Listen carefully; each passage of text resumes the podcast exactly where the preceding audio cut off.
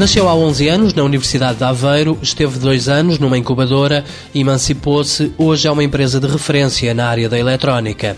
Chama-se Micro.io e é responsável pelo cartão escolar utilizado nas maiores escolas portuguesas. Pedro Fonseca, diretor-geral, explica que o cartão escolar permite aos alunos terem maior segurança nos estabelecimentos de ensino. O sistema conhece o horário dos alunos e sabe, por exemplo, se está na hora deles poderem sair ou não, ou se estão a, a faltar às aulas e, por outro lado, através da eliminação da circulação de dinheiro dentro da, das escolas. O cartão da Micro.io está aplicado em 350 escolas de todo o país.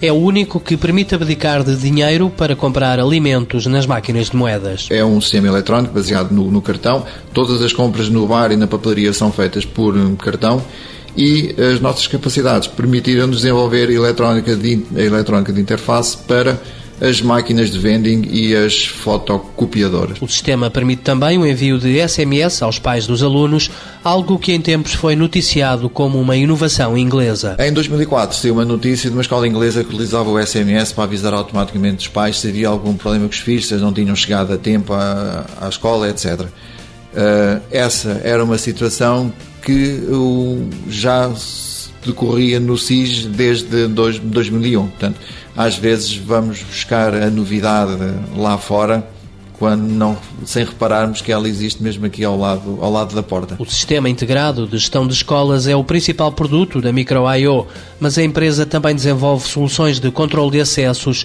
e gestão de filas de espera. A nossa vantagem está em dominarmos os sistemas, fazermos, termos o domínio vertical dos sistemas, isto é, desde o software de gestão até à placa de, de circuito impresso. Um dos produtos já premiados foi um sistema de domótica para deficientes. É um sistema com, com interfaces específicos para tetraplégicos e paraplégicos, em que através de interruptores colocados sobre o braço da própria cadeira de rodas, ou mesmo para casos mais, de limitações mais severas, através de interruptores que funcionam pelo sopro e pela sucção, poderem controlar eh, um conjunto de, de, aparelhos em casa, subir e descer stores, abrir e fechar eh, portas, acender e, e apagar as luzes. A Micro.io tem um laboratório próprio de investigação e desenvolvimento, mas mantém a ligação à Universidade de Aveiro.